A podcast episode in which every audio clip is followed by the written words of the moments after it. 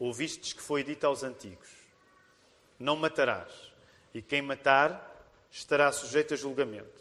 Eu, porém, vos digo que todo aquele que sem motivo se irar contra seu irmão estará sujeito a julgamento. E quem proferir um insulto a seu irmão estará sujeito a julgamento de tribunal. E quem lhe chamar tolo estará sujeito ao inferno de fogo. Se, pois, ao trazeres ao altar a tua oferta, ali te lembrares de que teu irmão tem alguma coisa contra ti, deixa perante o altar a tua oferta, vai primeiro reconciliar-te com o teu irmão e então, voltando, faz a tua oferta. Entra em acordo sem demora com o teu adversário, enquanto estás com ele a caminho, para que o adversário não te entregue ao juiz, o juiz é oficial de justiça, e sejas recolhido à prisão. Em verdade te digo que não sairás dali enquanto não pagares o último centavo. E ainda antes de podermos ter um período para nos saudarmos uns aos outros, uh, esqueci-me de uh, dar a oportunidade para se alguém que está connosco e não tem uma Bíblia, nós gostaríamos de vos fazer chegar um exemplar da Bíblia. Portanto, se alguém está connosco nesta hora e não tem uma Bíblia, levanta a sua mão que o nosso serviço de portaria gostaria de oferecer um exemplar da Bíblia, está bem? Alguns segundos eu vou dar ainda para isto. Se está connosco e não tem uma Bíblia, levanta a sua mão, que esta é a nossa oferta para si nesta manhã. Se assim não for, então estamos todos munidos da palavra. Vamos aproveitar alguns breves momentos para nos saudarmos uns aos outros, sobretudo àqueles que nos visitam pela primeira vez. Vamos fazê-lo. Meus irmãos, regressemos ao Evangelho, sim? Alguns estão a pensar num site brasileiro, não é? É verdade, é um bom site. Mas vamos voltar à palavra, vamos voltar ao Evangelho de Mateus. antes, de, antes de começarmos, vamos ter a oportunidade para ter o nosso momento de memorização. Uh, ele, durante algum tempo, vai servir de uma espécie de ritual na nossa igreja. Não faz mal repetirmos as palavras. Jesus vai nos dar ensino sobre repetição, sobre o tipo de repetição boa e o tipo de repetição má. Mas é verdade que nós somos uma igreja que acredita no poder da repetição enquanto mecanismo de colocar dentro do nosso coração a própria palavra do Senhor. E por isso desafiámos desde o início todos que se íamos estudar o Sermão do Monte, pelo menos alguma parte valia a pena ficar a reter na nossa memória. Então o desafio foi para as bem-aventuranças. Claro que, volto a dizer isto, animando mais alguns, Há pessoas que, com muita ambição espiritual, não se ficaram pela memorização das bem-aventuranças. Eu já sei, de, acho que já disse isto há duas semanas, não sei se disse, mas não, acho que não disse, porque há duas semanas ainda não estava. Mas há, já há um irmão nesta igreja uh, que memorizou o Sermão do Monte, além de mim, que já, já o tinha feito há algum tempo, mas há mais outro que memorizou o Sermão do Monte. Não, é? Eh, não se perguntem quem é, não sejam maus para ele, ok? Mas vocês sabem quem ele é. não tem de saber. Qualquer pessoa pode. Hein? Aqui não há, não, não, há uns que têm de saber, ok? Mas vamos então. Uh, o Ricardo está, o pastor Ricardo está apenas a, a dar-nos assim uma, um flash rápido de, das bem-aventuranças, só para lembrar alguns e depois nós vamos recitá-las de cor, ok? Portanto, se está connosco a primeira vez, naturalmente não, não fique triste. Ninguém vai estar a olhar para si a ver se sabe de cor as bem-aventuranças. Esse é um exercício que nós estamos aqui a promover. Mas se está connosco a primeira vez, seja muito bem-vindo. Sinta-se em casa, nesta casa de oração. Uh, mas pense nesta hipótese de memorizar a palavra. Se calhar já tem essa prática, Deus o abençoe. Uh, mas se, por exemplo, ainda não memorizou as bem-aventuranças, eu acho que mal não fará a ninguém. Portanto, vamos, nesta hora, recitar as, as bem-aventuranças, podemos tirá-las do ecrã, não olhem para a Bíblia, aqueles que vão fazer o exercício de memorização. Vendo Jesus as multidões, subiu ao monte e, como se assentasse, aproximaram-se os seus discípulos. E ele passou a ensiná-los, dizendo: Bem-aventurados os humildes de espírito, porque deles é o reino dos céus. Bem-aventurados os que choram, porque serão consolados. Bem-aventurados os mansos, porque herdarão a terra. Bem-aventurados os que têm fome e sede de justiça, porque serão fartos. Bem-aventurados os misericordiosos, porque alcançarão misericórdia. Bem-aventurados os limpos de coração, porque verão a Deus. Bem-aventurados os pacificadores, porque serão chamados filhos de Deus. Bem-aventurados os perseguidos por causa da justiça, porque deles é o reino dos céus. Bem-aventurados sois quando, por minha causa, vos injuriarem e vos perseguirem e, mentindo, disserem todo o mal contra vós. Regozijai-vos e exultai, porque é grande o vosso galardão nos céus, pois assim perseguiram aos profetas que viveram antes de vós. Sinto-me muito encorajado uh, por esta resposta coletiva da Igreja.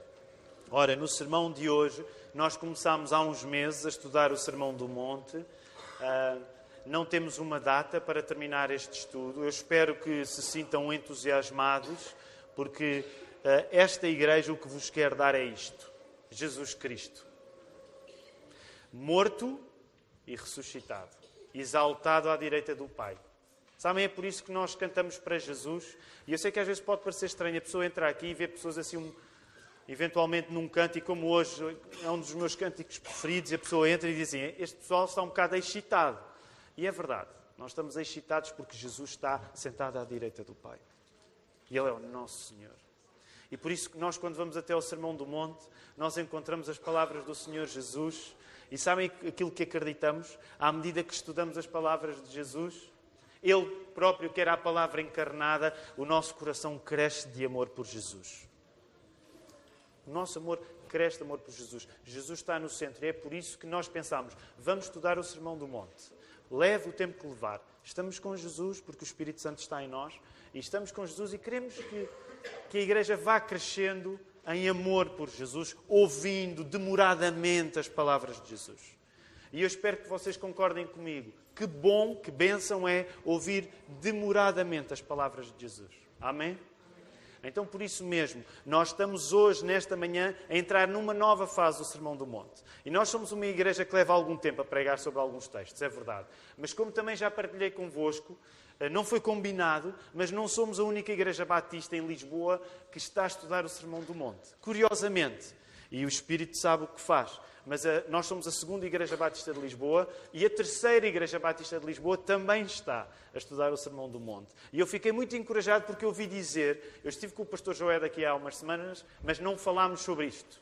Mas entretanto chegou-me aos ouvidos que eles ainda vão num ritmo mais lento que o nosso. Então eu fiquei contente. Porque eu pensei, ok, podemos demorar, né? Vamos ver quem, vamos fazer um concurso de quem são os últimos a acabar a última igreja a terminar é mais espiritual. Não, não podemos dizer isto, mas, mas é bom, estamos contentes por causa disso. Então, hoje, ao entrar numa nova fase do Sermão do Monte, eu vou já abrir o jogo convosco. Eu acredito que pelo menos vamos precisar de dois sermões só sobre esta nova fase. Portanto, apesar de já termos lido as palavras acerca do homicídio, da questão do homicídio, da questão do assassinato, eu vou falar hoje um pouco, mas vamos ficar no pé de entrada. E acredito que, se Deus quiser, para a semana ainda é preciso continuar. E, e quero ser sincero, eu tinha um sermão preparado só de introdução, mas o sermão dava para dois sermões. E eu pensei, já que eu e o Mark somos tão generosos a pregar e pregamos tanto tempo, levamos tempo e os irmãos são muito abençoados por isso, não são? Muito. Isto é aquela altura em que um amém pode estar perto de uma mentira, não é? Cuidado. Há mentira. Uh, mas eu pensei que era melhor dividir, então hoje o sermão. E, portanto, não quero ser eh, muito longo, mas gostaria que percebêssemos algumas das coisas que Jesus vai começar pelo facto de estar a chegar a uma nova fase do Sermão do Monte. Como já mencionámos no passado, a partir de agora, e há duas semanas preguei sobre isso, Jesus vai fazer um contraste. Há duas coisas que estão em contraste. De um lado está a interpretação tradicional da lei judaica, do Velho Testamento, que era protagonizado sobretudo pelos escribas e pelos fariseus. Portanto, de um lado, Jesus está a dizer: vocês ouviram, vocês têm ouvido isto. E este isto é sobretudo a, a interpretação que os doutores, os escribas da lei e, sobretudo, os fariseus têm feito da lei que Deus vos deu quando vocês foram libertados do Egito. Então, de um lado, Jesus está a dizer: esta é a interpretação tradicional ou a mais popular.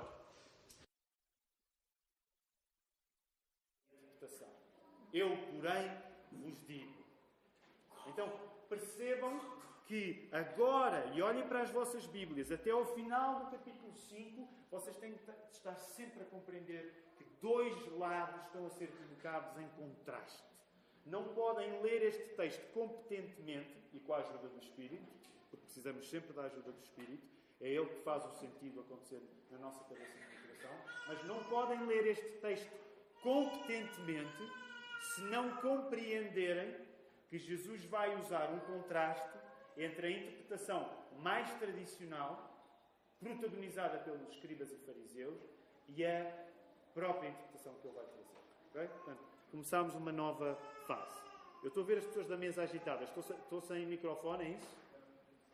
É? Então pronto. Vejam lá, não percam a gravação do sermão. Hein? No passado já aconteceu. Sabem o que é que acontece ao, pregador quando, prega, quando se perde a pregação de. Não? Já aconteceu. Duas vezes, pelo menos, duas ou três vezes, não é? Então tive de ir pregar sozinho em casa no meu quarto. Até se ouvia a gata a passar e dizer miau e tal. E a pessoa via esta igreja, isto é incrível. Sendo que nenhuma vantagem, que a pregação é mais breve quando eu a prego em casa. Portanto, alguns podem dizer, oh pastor, prega em casa que a gente ouve depois.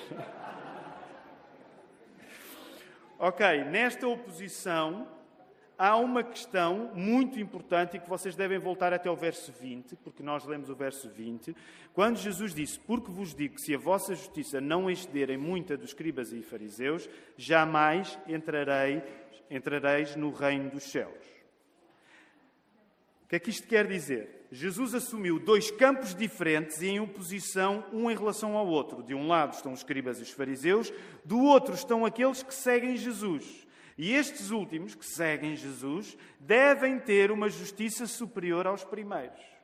Foi isso que vos preguei há duas semanas. Logo, é possível olhar para esta nova fase do Sermão do Monte como Jesus a exemplificar de como é que se vive na prática a superioridade moral que nós devemos ter em relação aos fariseus. Uma das maneiras que tu deves compreender aquilo que vai acontecer agora, até o final do capítulo 5, é que Jesus vai falar em comportamentos, e nós vamos perceber que são de facto comportamentos extraordinários, que são uma exemplificação do que o versículo 20 disse. Como é que tu sabes que, és, que tens de ser mais justo que os fariseus? Que tens de ter uma moral mais elevada que os fariseus? Como é que tu sabes isso? Tu sabes isso quando, por exemplo, és capaz de fazer as coisas que eu te vou passar a dizer. Tendo em conta que o assunto do Sermão do Monte é o reino de Deus, Jesus vai dar exemplos práticos de como as pessoas que o seguem, os cidadãos desse novo reino, se devem comportar num modo de ser justo que em tudo ultrapassa o modo dos fariseus serem justos. Logo, e uma vez mais, é importante ter em conta, quando estamos à porta de comportamentos extraordinários que nos vão ser pedidos, uma coisa. Estes comportamentos extraordinários que Jesus vai pedir não estão baseados naquilo que tu és capaz de fazer. E vamos só fazer um ponto de situação já. Porque nós hoje vamos pegar, vamos tocar em coisas de leve e não vamos, não vamos entrar em profundidade em nada, mas vamos pegar em várias coisas de leve. Reparem aí quais são os comportamentos extraordinários que Jesus vai dizer que servem para garantir que a pessoa que o segue tem uma justiça maior do que a justiça dos fariseus. Por exemplo, um já ouvimos hoje, é esta ideia de quando Jesus vai comentar o sexto mandamento acerca do não matarás. Na prática é aquilo que ele está a fazer. E reparem, que comportamento extraordinário que aqui está em causa. Vejam lá, aí a partir do versículo 22. Se tu proferires um insulto a teu irmão, estás sujeito a julgamento tribunal. Antes ainda, se tirares sem razão, estás sujeito a tribunal. E na terceira, ainda no verso 22, quem lhe chamar tolo estará sujeito ao inferno de fogo. Hoje o Tiago Falcoeiras fazia uma pergunta na, na, escola dominical interessante. O que é que vos chama a atenção? O que é que acham esquisito quando uh, Jesus fala? O que é que vocês acham esquisito, no geral? E a minha resposta, assim, direta, foi: para mim a pergunta, o que é que eu não acho esquisito que Jesus diz? Uh, se nós formos sinceros, o que Jesus acabou de dizer Digam-me sinceramente, vocês acham. É assim que vocês vivem, no geral? Cuidadosos ao ponto de nunca chamar sequer tolo. É verdade que o raca, a palavra original, era um tolo forte. Mas é assim que vocês vivem, no geral? Incapazes de chamar o nome, seja quem quer que seja? É assim que vocês vivem no geral, incapazes de se irar sem razão? E fala-vos uma pessoa que peca demasiado por causa da ira. É assim que vocês vivem no geral? Não, não é. Não, não vos quero fazer piores do que são, mas no geral não vivemos assim, certo? Então este é um comportamento extraordinário. Concordam comigo? Querem ver mais comportamentos extraordinários? Vamos ser rápidos nisto. Passem para o 27. Não adulterarás, eu porém vos digo: qualquer que olhar para uma mulher com intenção impura, no coração já adulterou com ela. E agora não quero fazer aqui reuniãozinha de homens, e não quero entrar muito em detalhe nisto, a seu tempo entraremos quando falemos nisto, mas homens, ok? Homens, é fácil, ou melhor,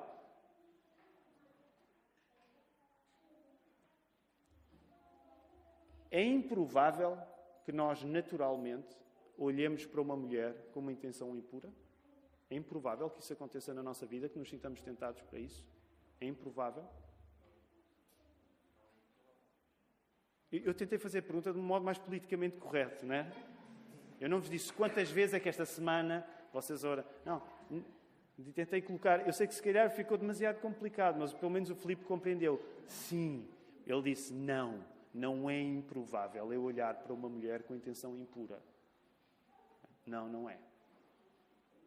Não é improvável para a esmagadora maioria dos homens olharem para mulheres com intenção impura. E sem entrar muito em detalhe agora, numa sociedade como nós vivemos agora, e não quero parecer um pregador da desgraça, mas mal o verão chega, os outdoors todos, é, é difícil nós andarmos na rua sem sermos tentados a ter pensamentos impuros, porque eles estão à nossa frente em todo o lado. Portanto, este é um este é um comportamento extraordinário que, Deus está, que Jesus está a pedir. Reparem, olhem lá um extraordinário, verso 29. Se o teu olho direito faz tropeçar, arranca-o e lança-o de ti. Claro que nós também sabemos o que é a linguagem metafórica, não é? Se a tua mão te faz tropeçar, corta e lança de ti. Avancem para o versículo 33. Ele vai falar na questão dos juramentos e vai dizer: Não jurem. É razoável nós não fazemos nenhuma promessa, nenhum juramento, nenhum voto. Parece-vos razoável isso? Passem para a vingança, olho por olho, dente por dente. Eu, porém, vos digo: não resisteis ao perverso, mas a qualquer que ferir na face direita, voltem também à outra. E ao que quer a tua túnica, deixa-lhe também a capa. Se alguém te obrigar a andar uma milha, vai com ele duas. Isto é razoável?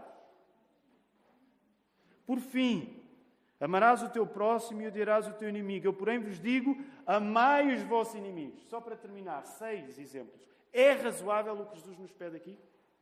Não, não é. Jesus vai nos pedir comportamentos que são completamente extraordinários. Completamente extraordinários em relação à nossa natureza. Por isso, aquilo que eu quero dizer hoje, que não vamos entrar profundamente nestes comportamentos, é, é isto.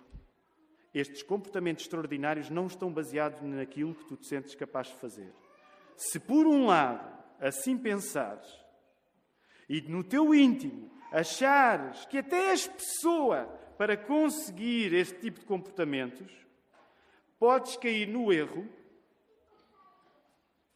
de obedeceres a estas palavras que Jesus está aqui a dizer numa lógica farisaica. Já pensaram? Esse é um dos riscos.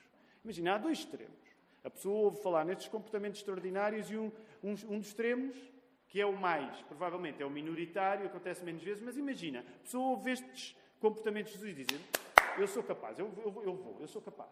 Uma tentação para esta pessoa, que acha que é capaz, é, é depois começar a obedecer a estes mandamentos de Jesus de uma maneira legalista. Que era o contrário daquilo que o próprio Jesus queria. Imagina, vou dar um exemplo.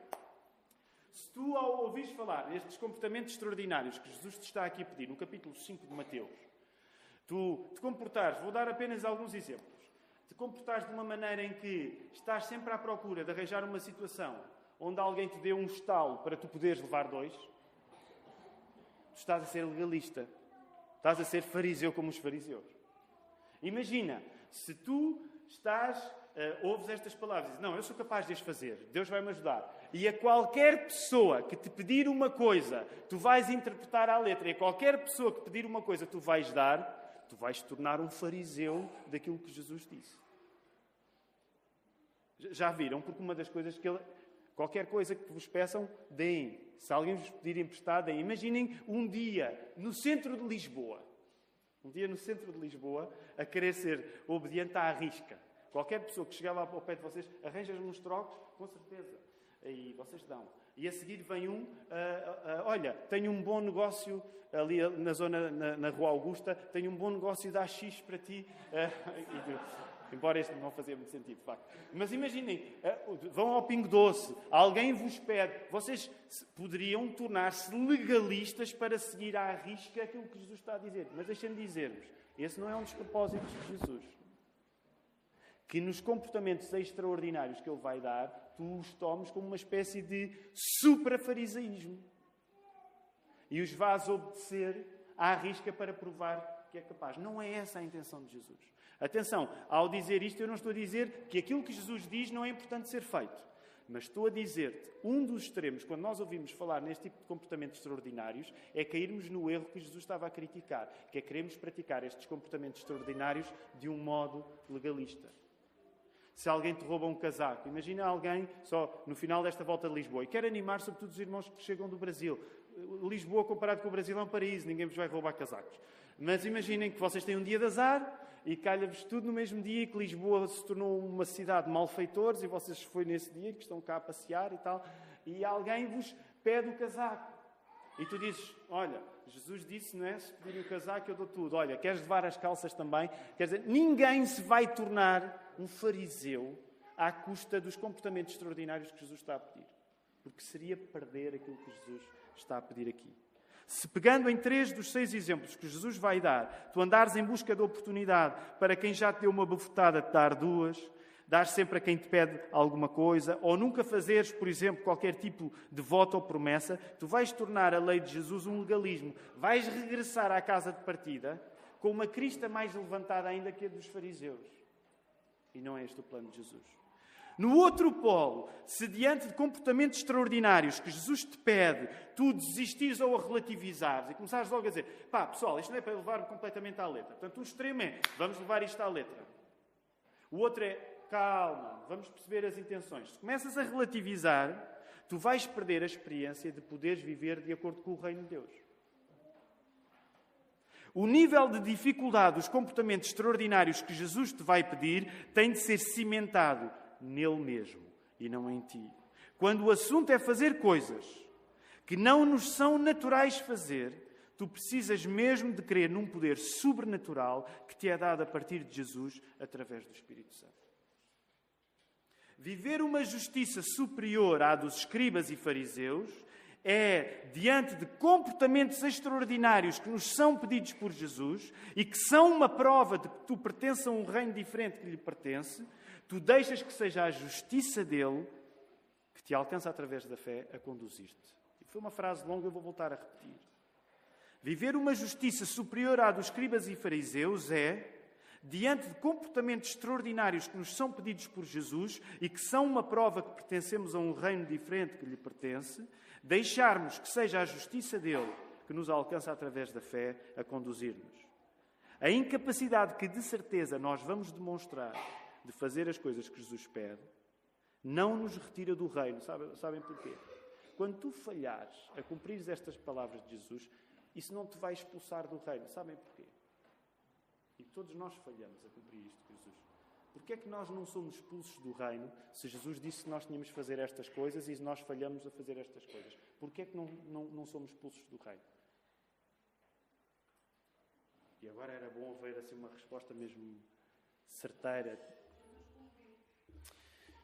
a Adelaide respondeu certo. Mas deixem-me só dilatar um pouco mais a resposta da Adelaide. Porque aquilo que te pôs dentro do reino não foi o facto de tu cumprires o que Jesus te manda fazer. Percebes? Aquilo que te mete dentro do reino de Jesus não é o facto de tu teres cumprido aquilo que Jesus te mandou fazer. Aquilo que te mete dentro do reino de Jesus é o facto de ele ter cumprido aquilo que o Pai lhe deu para fazer e, por causa disso, ele ter capacidade de te colocar dentro do reino. Por isso é que acredita, tu vais falhar naquilo que Jesus te pede, mas a tua falha não é suficiente para seres expulso, porque aquilo que te meteu dentro do reino não foste tu, foi o próprio Jesus. E sabes quando é que tu sais do reino de Jesus? apenas quando Jesus te expulsar de lá. E deixa-me dizer-te: se foi Jesus depois dentro do reino, sabem quando é que isso vai acontecer? Nunca vai acontecer. Jesus nunca te vai expulsar do reino cujo lugar tu ocupas, que ele comprou com o seu próprio sangue. Amém? Estás confiante disso? Estás confiante disso quando é difícil cumprires o que Jesus te diz? Ou estás confiante disso quando é fácil cumprires o que Jesus te diz? É que tu deves estar confiante disso quando é difícil, quando estes comportamentos extraordinários vêm à nossa vida. Como tu foste colocado dentro do reino pelo perdão, pela misericórdia dos teus pecados por Jesus, não vai ser o teu pecado que te vai expulsar. Deixem-me dizer, de uma maneira se calhar pouco feliz, o câmbio de Jesus, o seu sangue, vale mais do que o dinheiro do teu pecado. Agora reparem, isto não é para que nós digamos, logo não há perda de salvação. De facto, não há perda de salvação. Mas o intuito não é dizer, yes, não há perda de salvação. O intuito é dizer, eu vou fazer aquilo que Jesus me pediu para fazer. E eu reconheço, e deixem-me dizer, vocês sabem, estão numa igreja reformada na doutrina, mas muitas vezes eu reconheço que nós reformados ficamos a meio. Meio pelintras. Ah, ninguém pode pedir a salvação, ninguém pode perder a salvação. Yes, yes. Mas teu, a tua paixão não é só dizer ninguém pode perder a salvação, deves dizê-lo com paixão. A tua paixão é: eu não posso perder a salvação e eu quero fazer o que Jesus mandou fazer, por impossível que me pareça fazer. Amém? Aí os améns são mais tímidos, são mais lentos, o pastor tem de sacar deles. Percebem? A mesma convicção com que tu metes no facto de não poderes perder a salvação, deves meter no facto de eu vou ser capaz de fazer aquilo que Jesus me pediu para fazer. Porque o poder não é meu, o poder é do próprio Jesus. A incapacidade que de certeza vais demonstrar não te retira do reino, porque quem te pôs no reino foi Ele, através do perdão dos pecados. Portanto, e tentando resumir uma vez um princípio essencial, que agora vamos começar a ouvir, de como é que se faz na prática esta coisa de ter uma justiça superior à dos legalistas, lembra isto. Não tentes ser mais legalista do que os legalistas e faz das coisas terríveis que Jesus te perdoou a abertura para que Deus te ponha a fazer coisas que tu nunca julgaste ser capaz de fazer. Percebeste as duas coisas? Por um lado, não sejas mais papista que o Papa, não sejas mais legalista que os legalistas, não olhes para estes comportamentos extraordinários como uma coisa que tu tens de fazer para provar a Jesus que és capaz de fazer. Isso é o contrário da intenção dele. Mas, por outro lado, pensa em todos os pecados que Jesus te perdoou e diz assim: Eu vou estar obcecado para, tendo em conta aquilo que Jesus me perdoou, eu fazer aquilo que ele me pede. Voltemos ao texto bíblico. Quero avançar um pouco, não quero levar muito tempo. Jesus não se está aqui a colocar numa posição qualquer, não é? Neste sentido, Jesus coloca-se na posição do intérprete oficial de Deus para a sua própria lei. Mas também é preciso ter em conta que qualquer rabi naquele tempo tentava algo parecido quando explicava a lei aos seus discípulos. Por isso, tínhamos uma coisa em conta. Por um lado, Jesus, ao interpretar a lei, ele faz uma coisa nova. Porque ele, de facto, traz uma interpretação nova. Por outro, essa busca de novas interpretações não era nova. Isso acontecia naquele contexto. O que vai desempatar isto, como nós vamos ver no final, e não é no final deste sermão, é só lá mais para frente, o que vai desempatar o facto de Jesus, por um lado, estar a trazer uma interpretação nova, mas por outro lado, ser normal que os rabis quisessem trazer interpretações novas, o que vai desempatar isto, sabem o que é que é? Vão lá ao final do, do Sermão do, do Monte. Vão lá ao final do Sermão do Monte. Final do capítulo 7. Sabem o que é que desempata? Porque, por um lado, dizemos assim: Jesus está de facto, a colocar-se numa posição de autoridade. Não, não é uma... Ele está a dizer, olha, o que Deus quer dizer é isto. Mas, por outro lado, qualquer rabi fazia isso. Sabem o que é que vai desempatar no final do Sermão do Monte? Vocês sabem o que é que vai desempatar? Sabem o que é que é? O que é que diz lá no final do capítulo 7? Quando Jesus acabou de proferir estas palavras, estavam as multidões maravilhadas da sua doutrina, porque ele as ensinava como quem tem autoridade e não como os escribas. O que vai desempatar isto é a autoridade de Jesus, porque ele não é um rabi qualquer.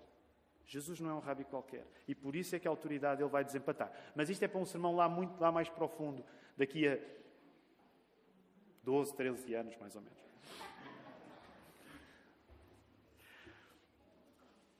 Como diz o Bible Background Commentary de Craig Keener, aliás, Craig Keener é um teólogo, esteve agora há pouco tempo no Brasil, numa conferência, ele diz assim: Seis vezes Jesus cita as Escrituras e, como um bom rabi, explica-as. O tipo de expressão que usa, ouvistes que foi dito, eu porém vos digo, era um tipo de expressão que podia ser usado por outros rabis para enfatizarem o sentido mais completo de um texto bíblico. Portanto, se nós vamos perceber a cultura, percebam uma coisa. Quando Jesus disse, ouviste o que foi dito, eu porém vos digo, isso não era uma coisa nova em si. Isso era um pouco o negócio de qualquer rabi. Negócio no sentido, qualquer rabi ia provar a sua competência na leitura interpretação da lei, trazendo interpretações que as pessoas não tinham pensado. Dois mil anos depois, o cristianismo alimenta-se de dois mil anos de interpretação. Claro que nós hoje já não precisamos fazer uma coisa que Jesus precisou de fazer. Nós já não precisamos de interpretações novas da lei por uma razão. Porque este novo intérprete da lei, ele estava a cumprir a lei. Logo, nós não precisamos de novas interpretações da lei, porque Jesus foi a última interpretação, foi a, foi a concretização da lei. Mas se nós colocarmos isto no contexto judaico, era absolutamente normal que um rabi dissesse: Vocês ouviram isto? Olha, mas eu vou dizer-vos qual é a minha interpretação. E se, por exemplo, tiverem alguma curiosidade, muitos. O, o judaísmo é antigo, mais antigo, cronologicamente, se quisermos colocar nestes termos, mais antigo que o cristianismo, e ainda hoje continua a haver discussões entre os rabis acerca de qual é a maior qual é a melhor maneira de interpretar a lei. Portanto, havia algo que Jesus estava a dizer que não era atípico. Na cultura hebraica sempre foi importantíssima a atividade de ler as Escrituras e interpretá-las. E qualquer pessoa que acreditasse na competência da sua leitura usaria expressões semelhantes às que Jesus está a usar. Seis vezes Jesus vai estabelecer estes contrastes, que nós podemos chamar antíteses. Okay? Podemos chamar antíteses às seis vezes que Jesus vai dizer, ou visto que foi dito, eu porém vos digo. Vai acontecer, como já vimos hoje, no verso 21, verifiquem lá, verso 21, verso 27, verso 31, verso 38 e verso 43. Portanto, seis vezes. Tendo em conta o comum que era os mestres compararem as interpretações tradicionais e não escritas, eventualmente as mais populares, com as suas próprias interpretações, é possível compreender o que Jesus vai dizer em dois polos opostos. Há quem considere que Jesus é mais restrito do que os fariseus, que é mais radical que os fariseus. Há quem tu podes avaliar o que Jesus vai dizer de duas maneiras. Vais para um extremo e dizes assim: não, Jesus ainda é mais restrito, ainda é mais radical do que os fariseus. E nós podemos dizer, no certo sentido, é. Concordam? No certo sentido, é. Por outro lado, há pessoas que no outro polo oposto vão dizer: não, o que Jesus está a fazer é a superar a lei. Ele está a dizer que, no fundo, já não precisamos de ter atenção à lei. E eu quero dizer, não caias nem no extremo nem no outro. Porque Jesus não está a dizer estas coisas para se mostrar mais fariseu que os fariseus, mais radical que os radicais, mas Jesus também não está a dizer estas coisas para dizer: olha, você já não tem de se preocupar com a lei. Nem uma coisa, nem outra. Creio que podemos dizer que nestas seis antíteses existem, de facto, elementos de radicalidade que ultrapassam a interpretação farisaica e que, ao mesmo tempo, também existem elementos de superação. A ênfase, no entanto, de Jesus não é tanto nem na radicalidade ou na superação, mas no sentido integral que Deus pede da sua lei. Jesus não quer que nós sejamos mais legalistas que os legalistas, nem Jesus quer que nós digamos que a lei já não é necessária. Jesus quer que tu compreendas uma coisa, que é que quando Deus te pede alguma coisa através de uma lei, Ele pede tudo de ti. Percebem a ideia? Jesus não quer nem mais nem menos, Jesus quer tudo. Portanto, o importante, quando nós vamos interpretar estas seis antíteses nos próximos domingos, é entender isto. Jesus não está nem a querer ser mais radical que os fariseus, nem está a querer dizer, pessoal, não tem de se preocupar mais com o Velho Testamento. Jesus está a querer lembrar àquele povo que quando Deus deu uma lei, o que Ele quer através dessa lei é tudo de nós. É tudo, tudo. É o nosso coração, é a nossa cabeça, é a nossa vontade, é tudo na nossa vida. Como explica N.T. Wright, a nova comunidade que Jesus constrói, à sombra do reino que prega, é o cumprimento da comunidade do Velho Testamento e vai muito além das expectativas dos escribas e dos fariseus. E vai além porquê? Porque aquilo que Jesus está a pedir era aquilo que Deus já tinha pedido no Velho Testamento, mas que a interpretação tradicional daquele tempo não fazia justiça. Deus, no Velho Testamento, já pedia aquilo que Jesus vai lembrar que é preciso, que é, tu quando cumpres regras que foram dadas por Deus, é fundamental cumpri-las no teu coração. Ainda na escola dominical falamos sobre isso. É fundamental que o teu coração esteja ligado.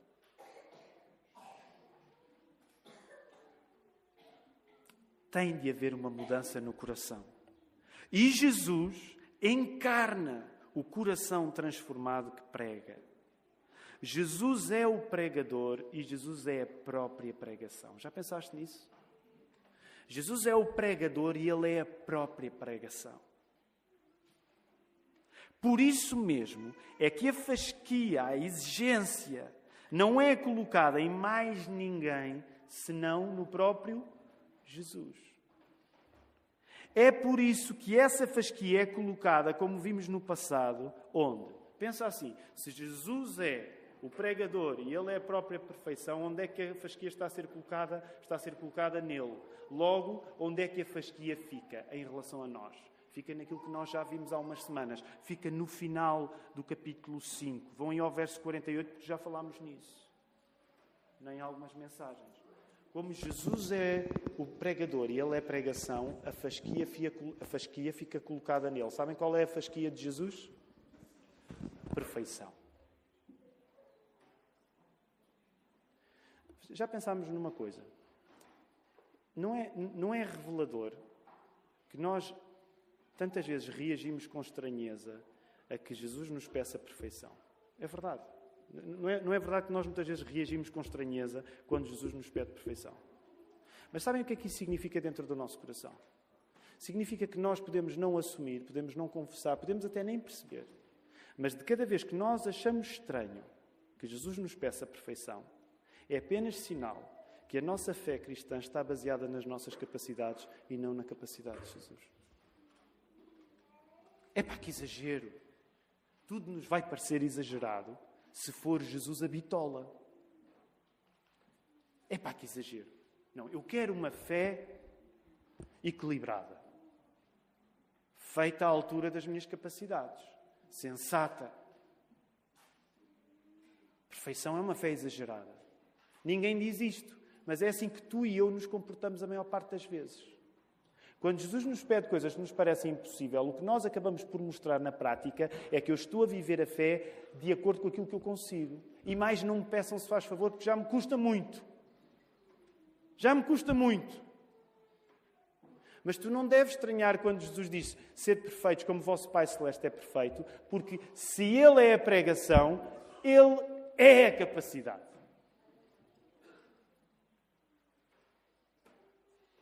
Se Jesus é o próprio pregador e é a própria pregação, ele é a capacidade de tu responderes à pregação dele. Tu acreditas nisso? Portanto, tu és capaz de praticar aquilo que ele te pede. Porque Jesus é o pregador e a própria pregação, a pessoa que o segue só pode tomar a perfeição como o seu objetivo final de ser seu discípulo. O que Jesus propõe aos que o seguem não é aquilo que eventualmente eles têm legitimidade para esperar. Jesus não te está a propor uma via que tu aches razoável. De facto, não está. Se tu fores depender da tua fé, de tu viveres uma vida que seja razoável, acredita, tu não vais ser cristão nunca. Se tu estás à espera, e deixem-me falar sobretudo para as pessoas que enriquecem esta, esta reunião com as suas dúvidas e com, as suas, com as suas questões, porque graças a Deus não somos todos cristãos aqui. Mas graças a Deus nós queremos que sejamos todos cristãos aqui, certo? Mas deixa-me dizer, se tu lutas com a fé e tu estás a, a, a, fazer mais ou menos isto, epá, eu estou a pensar sobre o assunto, mas há aqui coisas que precisam fazer sentido. Deixa-me dizer, não desligues o teu cérebro. de facto, não desligues o teu cérebro. Mas deixa-me dizer-te: se tu deixares que seja o teu cérebro a comandar o grau de entrada, de admissão na fé cristã, tu nunca vais ser cristão. Sabes porquê? Porque não é o teu cérebro que te vai salvar. Podes ter um cérebro incrível, até daqueles tão bonitos que até de fora a pessoa vê e fica admirada. Epá, esta pessoa tem um cérebro incrível. Já reparaste? Dá para ver a maneira como a testa e o cabelo se alinham, dá para ver que é um cérebro ótimo. Mas acredita, se tu colocares a questão da procura na fé, na maneira como isto tem de fazer sentido para mim, tu nunca te vais tornar cristão. E isto não são palavras de maldição para ti, são palavras de bênção para que tu uses a cabeça, mas que tu não te queiras salvar com a tua cabeça. E há demasiada gente a querer salvar-se pelo seu cérebro. Não te queiras salvar pelo teu cérebro. O que está em causa não é aquilo que tu podes fazer, o que está em causa não é aquilo que tu consegues fazer, até com alguma justificação que tenhas para dar. O que está em causa é o que Jesus pode fazer e por isso nos justifica para estarmos num estado de direção à perfeição e à perfeição que é uma perfeição acima dos escribas e dos fariseus. Por isso o título deste sermão é Jesus pede-te o que tu não podes para que tu vivas do poder dele. Sim, é verdade, Jesus pede coisas que tu não vais ser capaz de fazer. Mas isso é precisamente para que tu digas assim: eu não sou capaz, vai ter de ser Jesus a fazer, porque eu não sou capaz. Ah, isso não é um cristianismo assim um bocado fraco? Não. Este é o cristianismo em que é a força de Jesus que comanda a nossa vida e não a nossa própria força. Por isso é que Paulo vai dizer: quando eu sou fraco, eu sou forte, porque eu desisti de ser eu a comandar e é Jesus que vai. Quantas vezes tu já viveste para os crentes? Quantas vezes vocês já viveram momentos onde vocês tiveram uma fé incrível e dizem assim: Eu não sei o que é que me aconteceu. Eu tive uma fé incrível. Porque não teve nada a ver comigo. Eu acho que estava meio desligado, meio a dormir. Porque acho que o meu cérebro não estava a pensar bem, mas eu tive fé. Nunca vos aconteceu assim? Há alguma coisa que vocês foram capazes de dizer e depois dizer: Como é que eu fui capaz de fazer aquilo? Aquilo é muito acima do meu ordenado. Nunca, nunca pensaram isso? Espero que tenham alguns momentos desses onde fizeram loucuras, mas fizeram porque foi a fé que vos levou, não foi a vossa capacidade de reflexão. Agora deixem-me dizer, quero ser amoroso, quero terminar este sermão, mas deixem-me dizer, grande parte das nossas vezes, e eu estou a generalizar, o nosso problema é que nós, apesar de aceitarmos teoricamente tudo isto que eu vos estou a pregar, nós ainda fazemos a nossa fé depender daquilo que nós pensamos e daquilo que nós sentimos. E por isso é que vamos atrasando passos de fé, passos de fé, passos de fé. Vamos complicando coisas simples temos medo de dar o passo. Temos medo de dar o passo. Concordam comigo? Somos todos um pouco amedrontados, temos medo de dar o passo. Para terminar, quero desafiar-te a assumir uh, esta luta entre Jesus e fariseus dentro de ti mesmo. Creio que um dos maiores erros que, quando nós lemos a Bíblia, que cometemos é encontrando uma oposição entre alguém, e já outras vezes vos falei nisto, a maior parte das vezes nós lemos na Bíblia uma oposição, Jesus de um lado, outras pessoas do outro, ou um herói qualquer do Velho Testamento de um lado e outra pessoa do outro, e a nossa tendência humana é, é, é ir para que lado? Digam, qual é a nossa tendência humana? Estamos a ler uma história e nós geralmente vamos, tendencialmente, vamos empatizar com quem? Como, exatamente, no, no, Brasil é o mocinho, não é? Em Portugal hum, é, é, o bom, não é? Em Portugal é o bom. No Brasil é mocinho e vilão, né? mocinho e vilão. Aqui é o bom e o mau, mas também nós percebemos o moço e o, e o vilão, ok?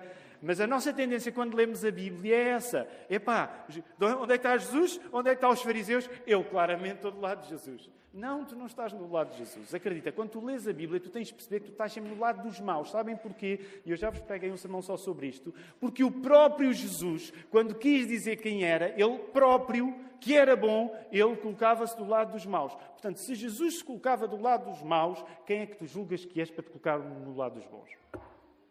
Se Jesus teve a má reputação por se colocar junto de pecadores, quem é que tu julgas que és para quando estás a ler a Bíblia dizer, Ih, pá, pois é, é, e é mesmo David, é mesmo David, é já é funda, são cinco pedras, sou mesmo eu, sou mesmo eu, é, é hoje, cinco fundas, não é cinco fundas, é cinco, cinco pedras, vamos aí, não sei o quê. Epá, a multiplicação dos peixes, já leva aqui dois peixes e cinco pães, eu estou sempre pronto para tudo. Não, tu não estás pronto para tudo, tu tens de colocar no lugar dos maus, porque é aí que tu vais poder estar aberto àquilo que o Espírito Santo quer mudar em ti. Porque se tu te consideras bom, tu não precisas de mudar. Isto é por, bom, isto é por senso comum.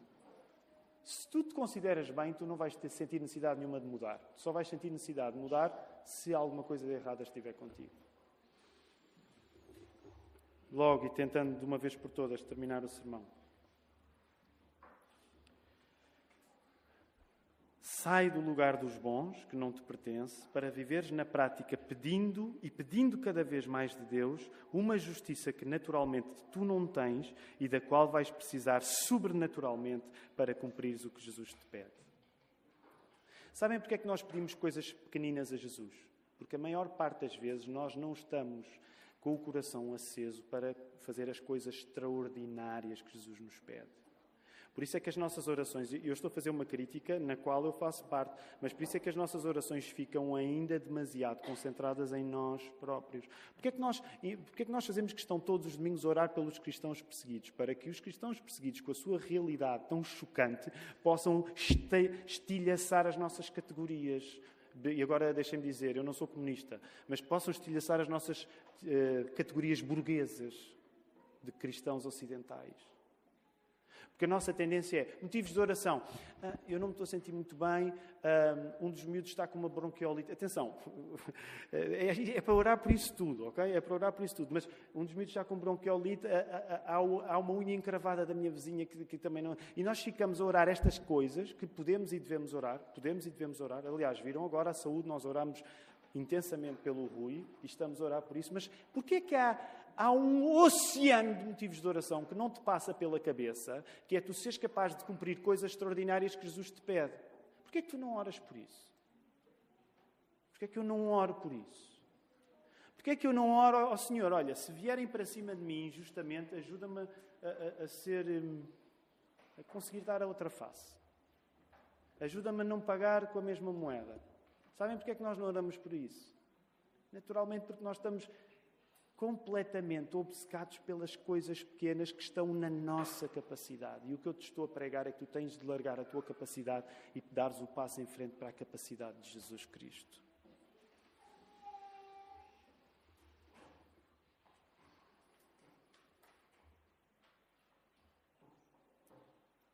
Talvez uma das lições que nós melhor, que nós mais precisamos de aprender neste texto bíblico nesta história das exigências extraordinárias de Jesus no Sermão do Monte e estas exigências como sinal de que pertencemos ao reino dele. Não é tanto, talvez o mais importante para ti, não é tu te sentires seguro de seres capaz de fazer isto. Até, até deixa-me dizer, se por um lado te sentires seguro, pode ser mau sinal. Talvez a coisa mais importante para ti nesta manhã não é eu, eu, eu, vou, eu vou ser capaz. E eu espero que tu sejas. Mas talvez a coisa mais importante é tu ganhares a humildade de pedir constantemente a Deus que te faça capaz. É este tipo de superioridade moral cristã que, antes ainda de ver grandes obras feitas por nós, antes ainda de tu veres grandes coisas feitas por ti, se é que alguma vez as verás, tu vives vendo a coisa grande que Jesus fez para ti. Portanto, nesta manhã quero terminar dando-te este encorajamento. Não vivas obcecado pelas coisas grandes que tu vais fazer, porque se viveres obcecado pelas coisas grandes que tu vais fazer, provavelmente tu vais colocar o peso de as fazeres na tua própria capacidade. E das duas, uma, ou ficas arrogante porque fizeste algumas coisas boas, ou ficas sem autoestima nenhuma porque não consegues fazer. Mas o plano de Jesus é outro é que tu não vivas obcecado nas coisas grandes que tu podes fazer, mas que tu vivas obcecado lembrando a coisa grande que Jesus fez por ti quando morreu na cruz, perdoou o teu pecado e ressuscitou, e por causa disso o Espírito Santo diz: Tu pertences a Jesus Cristo. Amém? Que o Senhor nos ajude.